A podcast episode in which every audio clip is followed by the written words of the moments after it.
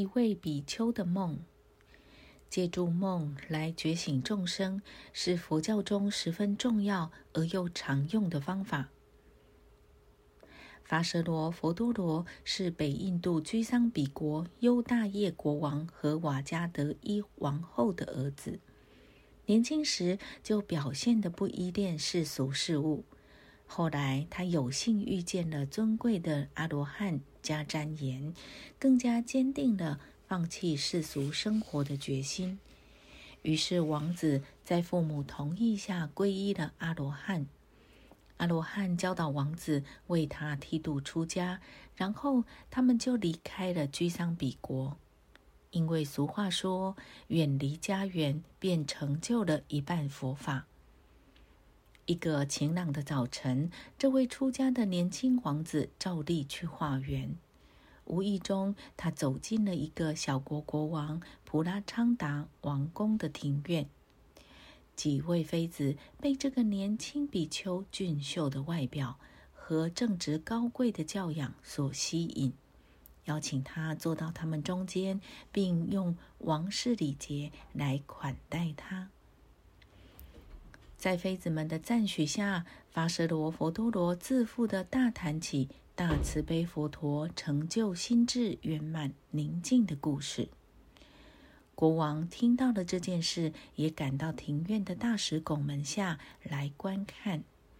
可是法舍罗佛多罗讲得很精彩，以至于没有一位妃子注意到国王已经驾临。国王非常嫉妒和愤怒，他对身旁的亲信老臣说：“看，妃子们对我是这样不专。”现在连一个黄袍光头的小和尚都能取代我在他们心目中的位置。出家人身旁围坐着妇女，实在太不清净了。老臣们一面应和着，一面命令卫兵：“国王有令，把那个和尚捆起来，打他二十鞭。”命令马上被执行了。被痛打一顿，并逐出宫殿后，年轻的伐舍罗罗佛多罗气愤难耐。他决定要回国继承王位，招募一个强大的居桑比兵团回来消灭普拉昌达国王。他回到迦旃延阿罗汉那里，诉说了早上的不幸遭遇。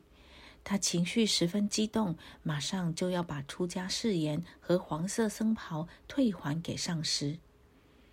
迦旃延劝他说：“佛陀尊者不是一再的说过，欢乐和痛苦，失去和获得，幸福和受苦，名望和羞辱，都要平等接受，不要执着，也不要厌恶，这便是远离虚幻之道。”这样一句话吗？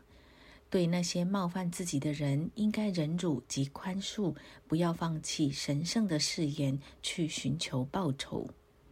但是热血沸腾的年轻人一点也听不进去，坚持要放弃崇尚和平与慈悲的誓愿，一心想要报仇。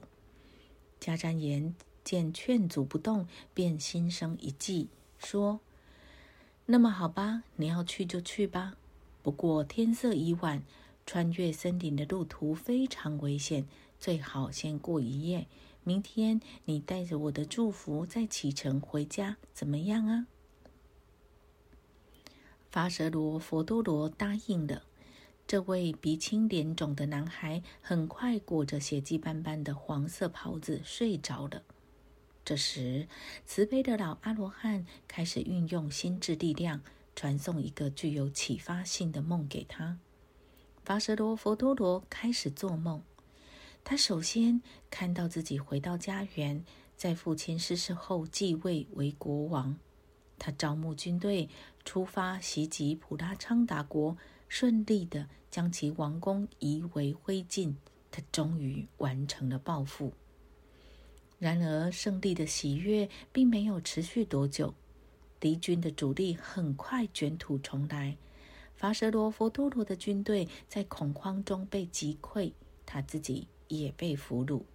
他在大庭广众之下被鞭打，接着被带到皇宫城皇上一座黑色高台上，等着被砍头。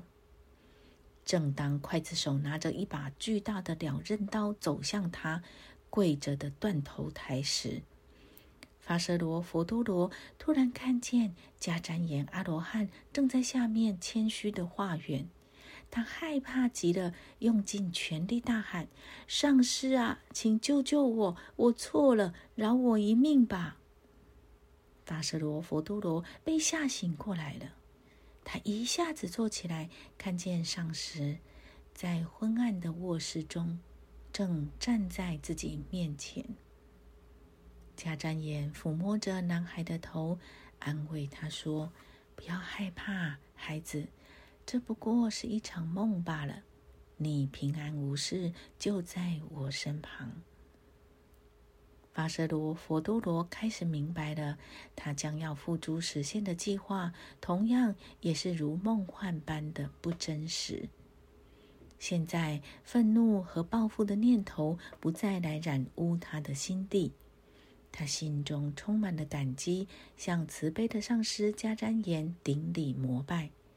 多亏上师解救，使他幸免于一场灾祸。迦旃延教诲发舍罗佛多罗，万事的本质都是不真实而且短暂的。发舍罗佛多罗后来得到正悟，广为弘弘扬佛陀教法，成为十六阿罗汉之一。时至今日，据说。当一个人被复仇或竞争的念头折磨，缺乏一位精神导师来给他渴求宽恕的清凉之水时，他都应该向法舍罗佛多罗阿罗汉祈请。